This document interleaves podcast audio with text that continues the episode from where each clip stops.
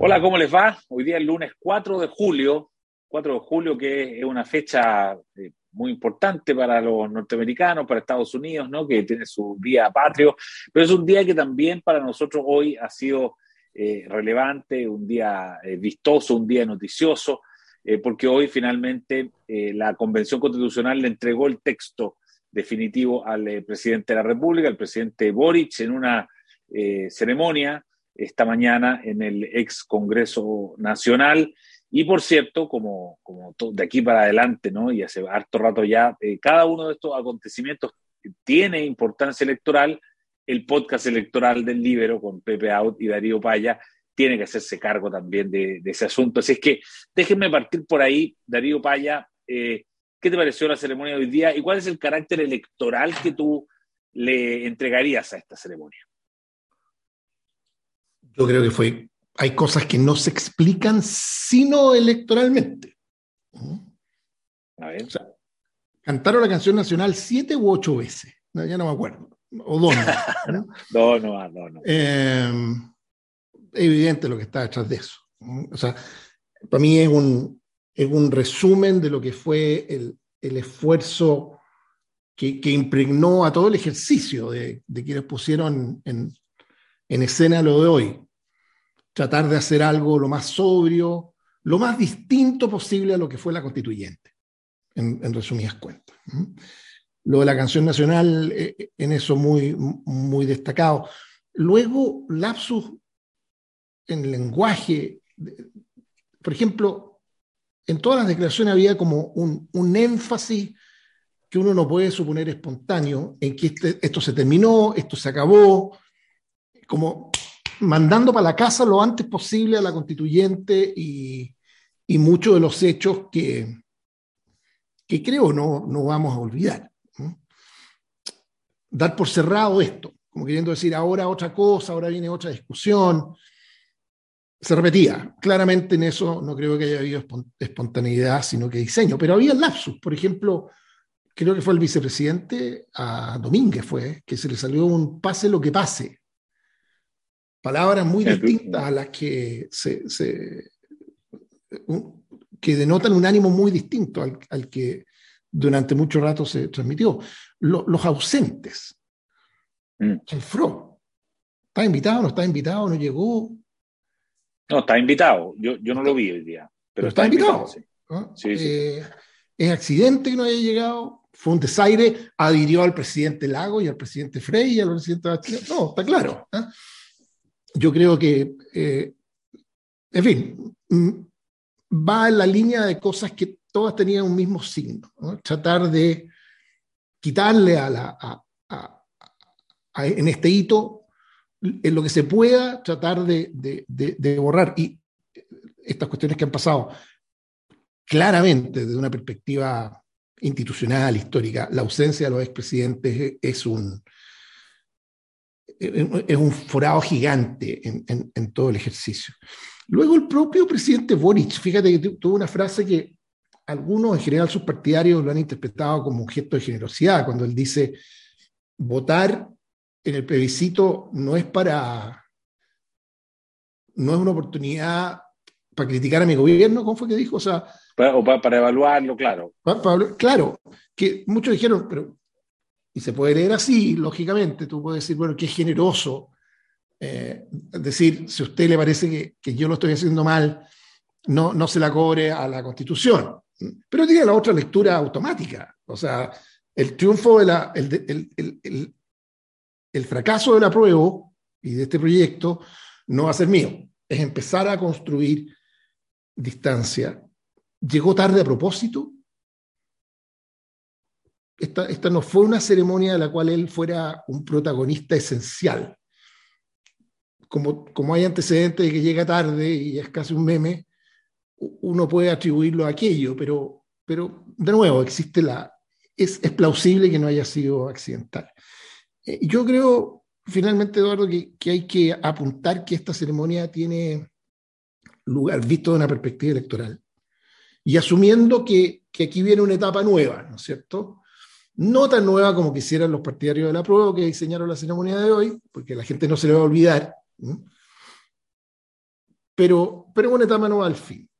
Y coincide con ser el punto en que probablemente la, en todas las encuestas la distancia entre el rechazo y el apruebo es la más alta que se haya manifestado en cualquier minuto. Coincide con un fenómeno que es de ahora, es que han ido disminuyendo los indecisos. Y la ventaja que el rechazo tiene sobre el apruebo es más grande que todos los indecisos. O sea, en, la CADEM, ponte tú, hay 17 puntos de distancia a favor del rechazo y 15% de indeciso. Entonces tú se los sumas todos al, al, apruebo y, el resultado sigue siendo en definitiva el mismo. En el panel de la UDD, números... Pero si quieres, Darío, quiero, quiero, quiero hablar de la encuesta un poquito después, que déjame preguntarle a Pepe lo que le pasó eh, con la ceremonia de hoy día y volvemos al tiro, si, si te parece, con el tema de la encuesta, que lo tenía como segundo tema. Me parece. Eh, Pepe, la ceremonia de hoy día, ¿qué te pareció hoy y con mirada electoral? Bueno, yo no la vi en directo, la, revisé después, estaba en una reunión. Eh, pero evidentemente lo que está haciendo la, la convención es dar el punto de partida a la campaña. Y para la campaña sirven cosas distintas que las que sirvieron para concordar el texto. Y evidentemente ellos están intentando, y está por verse el grado de éxito que van a tener, en reinstalar la propuesta en el seno de la República, del espíritu republicano, de, la, del respeto a las instituciones, de una cierta modestia de la que carecieron durante todo el proceso, ¿ah? la insistencia de Gaspar Domínguez con este texto naturalmente perfectible, ¿ah?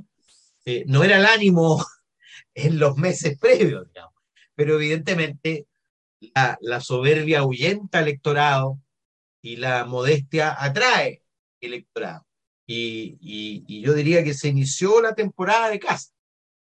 Me refiero a la temporada de casa de los, de los electores. electores. Y cuando uno se dispone a cazar electores, tiene que mostrar su mejor cara la cara constructiva, la cara republicana, la cara dialogante, y por lo tanto, la pregunta es, mira, lo decía eh, Noam Titelman, que es uno de los tipos más inteligentes del Frente Amplio, fundador de RD, expresidente de la FEU, que está ahora en, en Londres hace ya un par de años, decía en un tuit, eh, la tendencia ya está señalada, eh, la única posibilidad que nos queda es concentrarnos, orientar todo al aprobar para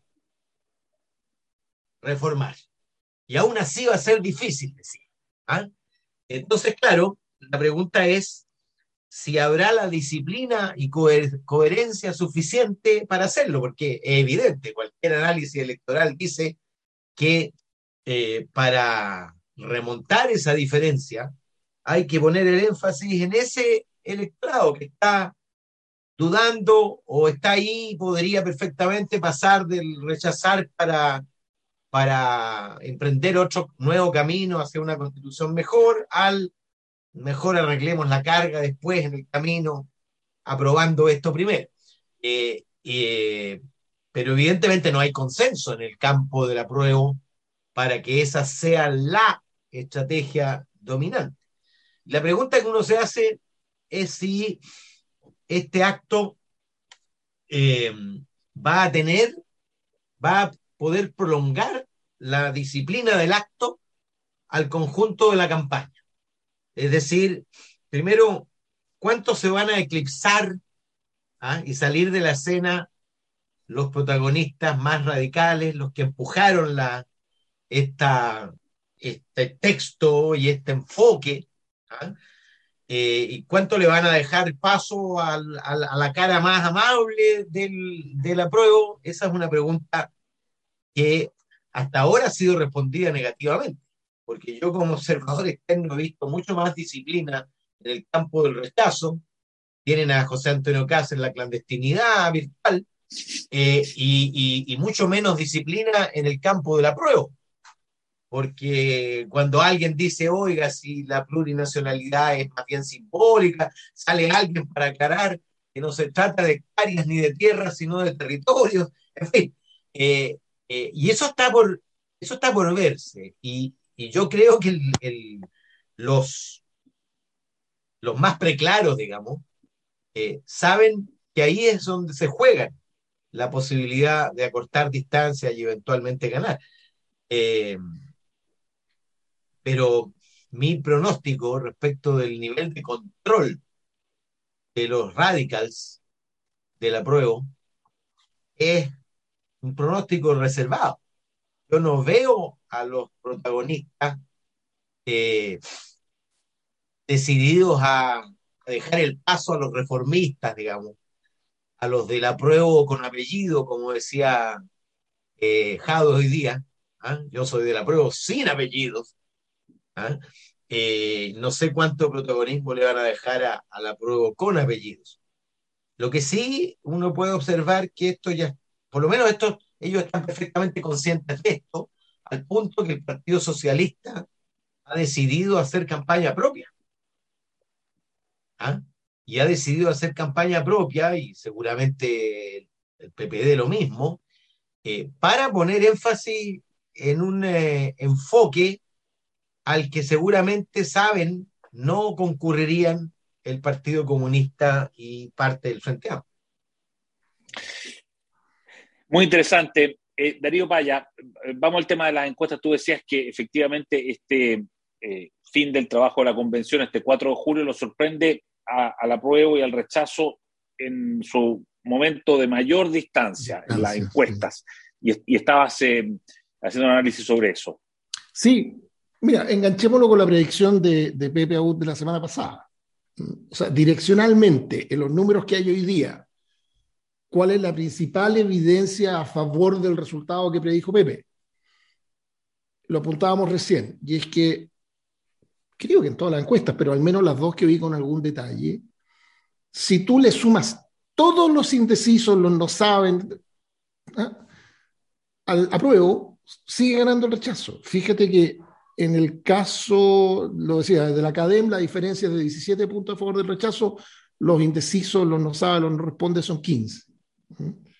Eh, en el panel UDD, la diferencia es de 14 puntos, los no saben, no responden, son 8.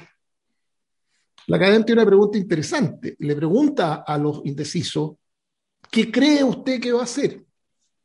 Y sucede que apenas el 21%, un quinto, con, todos no le alcanzaría, pero apenas un quinto de esos dicen que probablemente votarían a prueba, un poquitito más que un 16 que dice que votaría rechazo. Eh, de manera que, que, la cancha realmente está inclinada. Y yo creo, perdón, y, y, con dos datos que no son triviales, lo hemos apuntado antes acá. Los números de la región metropolitana hoy día muestran una votación cerrada, desapareció esa brecha de ventaja importante que había a favor del apruebo. La expectativa de que, vaya, de que va a ganar el rechazo se consolida con una ventaja importante, cuestión que incide en el voto de algunas personas que sienten legítimas sus dudas y se consolidan en el rechazo. Existe siempre la tesis esta de que hay un porcentaje de gente que vota ganador. El margen funcionan, pero visto esto de manera de líneas gruesas, estratégicas, yo me atrevería a aseverar que el resumen de lo que ha pasado este semestre, de marzo hasta acá, anotemos con un asterisco como algo relevante la dinámica de aprobación y reprobación del gobierno. Eso no se puede soslayar. Pero en lo que atañe estrictamente el plebiscito, yo creo que conviven y, y en este caso son dos decisiones estratégicas, una buena del rechazo y una mala de la prueba que se suman a favor del rechazo. Yo creo que el gran acierto estratégico del rechazo fue el desdramatizar la opción rechazo, rechazar. Rechazar esperanza, rechazar es para cambiar, rechazo para reformar.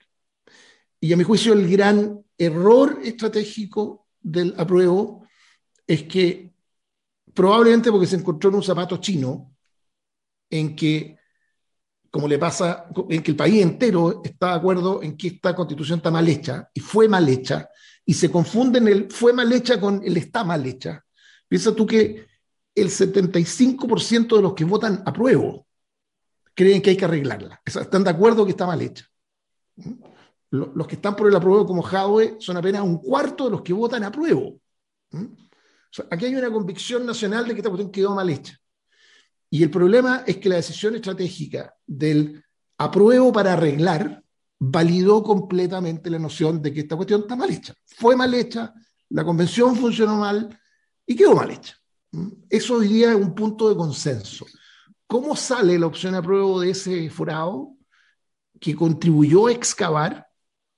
Eh, es de difícil, Pepe lo dijo, es de diagnóstico reservado, por, por, por, decirlo bien. Pero, pero en fin, el hecho objetivo es que hoy día se cerró una etapa, hay mucha gente pensando hace mucho rato cómo enfrentar la siguiente, con mucha fe en que no va a tener que cargar la mochila que para el texto significaba la convención en sí mismo. Veamos, veamos qué pasa en las semanas siguientes, pero, pero el punto que marca esta fecha en el calendario y los números con que coincide son bastante agudos a favor del rechazo. La, eh, Pepe, en la, en la, sesión anterior, tú, tú, tú hablaste de que, de que está como que la represa en un minuto se puede romper, eh, y hoy día yo vi efectivamente a Isidro Solí, exministro Bachelet radical, diciendo que va a votar rechazo en una entrevista en el país de España. Eh, ¿Es eso lo que está pasando, esta brecha que, estamos hablando, esta brecha grande? ¿Es, por eso porque la represa se está rompiendo y, está empezando a fluir o, tú crees que todavía ese fenómeno no ocurre? No, bueno, empezando a ocurrir de manera desatada. Los próximos días va a salir voces muy importantes de la democracia cristiana. Eh, en la democracia cristiana, las voces más eh, conocidas por la opinión pública, que han representado la democracia cristiana, están, eh, y algunos de manera sorpresiva, por el rechazo. Piensa tú en el líder de la izquierda demócrata cristiana, que fue Ricardo Ormazábal, presidente del partido en su época. Eh, claro. Para no hablar de, casi todos los presidentes de partido, La Torre, Walker, eh, en fin. Pero déjame, déjame decirte que, eh, para complementar lo que decía Darío, eh, se ha debilitado el aprobar para reformar y un cierto trasvasije hacia el rechazar para darse una segunda oportunidad, porque la convención no acompañó el aprobar para reformar, al dejar tan, tan alto el umbral de reformabilidad. Es decir, reformar parece una tarea titánica. En cambio, un segundo proceso como que ha ido adquiriendo visibilidad y realidad por la actitud del presidente de la República, por lo que hizo Macaya en empujar a, la coalición a, dar señales inequívocas de compromiso hacia una nueva constitución, por el proyecto demócrata cristiano en el Senado que se va a votar en los próximos días, entonces, claro, la gente que está ahí en la duda de si hace esto o hace esto otro, eh, la viabilidad de ambas cosas, obviamente que pasa a ser determinante. Pero déjame decirte que lo que eh, más me llama la atención de las encuestas son eh, otras dos cosas. Una, una que es la transversalidad del rechazo. Fíjate que el, el rechazo, por supuesto, eh, le gana en aquellos que se identifican con la derecha 76-12. Pero en el centro, en los que se identifican con el centro, le gana 54-28 a la prueba. Es decir, lo dobla. Y en los que no se identifican con nadie, se declaran independientes, le gana 48-23. Y en la izquierda pierde, por supuesto, 14-33. Pero igual penetra entre aquellos que se identifican con la izquierda. Y luego, el segundo dato interesante es que la academia al menos, pero he visto otras también, muestra una disposición altísima a participar en la elección. Eh, yo sé que la gente abulta siempre esto, ¿ah? y al final arruga parte de la gente que declara que va a participar, finalmente arruga, pero fíjate que es casi 20 puntos más que la misma disposición medida por la misma cadena respecto de la presidencial cuando faltaban dos meses. Es decir, había 66, 67% y hoy día hay 86%. si participara un 19% más, o un 15, o un 14, tú tienes más o menos un millón y medio más de votantes respecto del anterior, fue 8,3 millones, o sea, estás hablando de, de empinarte hacia 10. Eh, y, y, fíjate que entre los que no votaron, la relación rechazo-apruebo es de 53-23. Es la más alta. Por la razón que te decía, primero son más mayores y segundo, es gente que no se entusiasmó con el proceso constituyente. Y si no se entusiasmó con el proceso constituyente para ir a votar en el plebiscito, eh, es porque no le gustó el estallido seguramente, ¿ah? eh, y entonces la probabilidad de que vote rechazo, como muestran las cifras, es el doble de la probabilidad de que vote apruebo. Por eso que yo le respondí a la pregunta que me hacía Darío la semana pasada. De ¿Qué pasaba si votaba más gente? Claro, tanto más participan, eh, tanto más se va a ver reflejado el resultado, en el resultado, las encuestas de hoy, que hoy las encuestas todas están hablando de un 60-40. Y yo no creo que eh, llegue a tanto, porque, porque, bueno, van a disponerse las tropas, va a comenzar la movilización. Hoy día dieron el, ¿cómo se dice? El, tiro de largada. ¿ah? El, disparo de largada. Eh, y, y, bueno, ahí hay, hay alguna influencia tienen, por supuesto, las tropas, las tropas, no las tropas de élite, sino que la infantería. ¿ah? Y luego viene la franja, que son 28 días y yo creo que va a ser relevante, como lo fue en la presidencial y, sobre todo en el, plebiscito en el anterior. ¿ah? Eh, pero, pero es difícil que cambie la tendencia. Fíjate que, que cuando, cuando, una, cuando una tendencia cambia de dirección, es muy difícil volver a hacerla cambiar las dobles conversiones son escasas.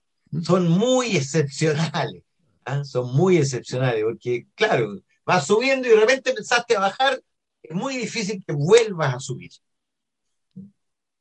Claro, hay una especie como de fuerza centrífuga o centrípeta. No sé cómo... Es como un proceso de retroalimentación positiva, pues yo... Ah. Claro. Sí. Y fíjate que sobre ese punto, la gente cuando cambia de opción en algo, y esto es muy humano, muy rara vez lo hace pensando o fruto de un raciocinio que suene así, pucha que estaba equivocado yo, ¿Mm? pucha que fui Gil. Y mire, no, la verdad que no operamos así los seres humanos, y, y no es así como la gente cambia de opciones políticas. Eso pasa cuando uno descubre en otros un error que frustra lo que yo quise. Y en este caso ese otro es muy nítido, es la constituyente. La, gente no está, dice, yo estaba en lo correcto en lo que quería, estaba, yo voté lo correcto, pero otros me, la jugaron chueca. ¿ah? Hicieron otra cosa. todo. Hicieron otra cosa, le hicieron mal. Fíjate que estaba haciendo mentalmente la matemática. Si tú le sumas a los 51, en la cadena, por ejemplo, si tú le sumas a la cadena a los 51 puntos del rechazo, los tres cuartos de los votantes de la prueba que están de acuerdo que hay que arreglarla después, tú tienes 75% del país de acuerdo de que esta cuestión quedó mal hecha. Eh, ah. Y esa es la razón. Entonces, ¿cómo se desconvence de eso la gente? ¿Qué, qué, qué rostro, con qué música pones en la franja tú para borrar una convicción que, que ha penetrado tan profundo como para ser compartida por tres cuartas de las partes, tres cuartos de las personas que votan a prueba, incluso. Mm, claro, como una convicción ya. Porque el problema, Eduardo, cuando eh, es cierto que hay siempre una relación entre el mensaje y los mensajeros. ¿ah? Y, y mm. claro, un mal mensajero puede matar un buen mensaje y un mal mensaje puede inutilizar a un buen mensajero. Que yo preguntaba por Twitter recién una pregunta franca. Imagínense qué habría ocurrido en la segunda vuelta si Gabriel Boric en su campaña hubiera enarbolado la plurinacionalidad, los sistemas de justicia paralelo, la eliminación del estado de emergencia por grave alteración del orden público, el reemplazo del Senado por una Cámara de Regiones. ¿Ah? Evidentemente que no se habría repetido el resultado que, que hubo, porque el mensaje era un mensaje integrador, era un mensaje amplio, fue un mensaje de centro, ¿ah? para captar a esos electores que eh, demandaban, por supuesto, cambios, pero en orden, en gradualidad, etc.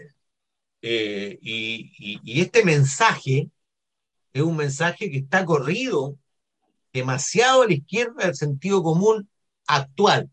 Probablemente habría arrasado en diciembre del 2019. Claro. Pero para hoy, día, hoy día no. Chile cambió.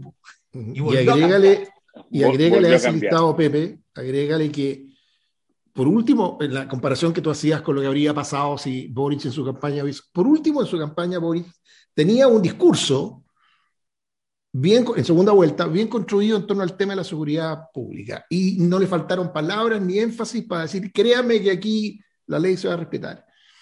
Intentó incluso en materia de inmigración y la seguridad de nuestras fronteras algo similar.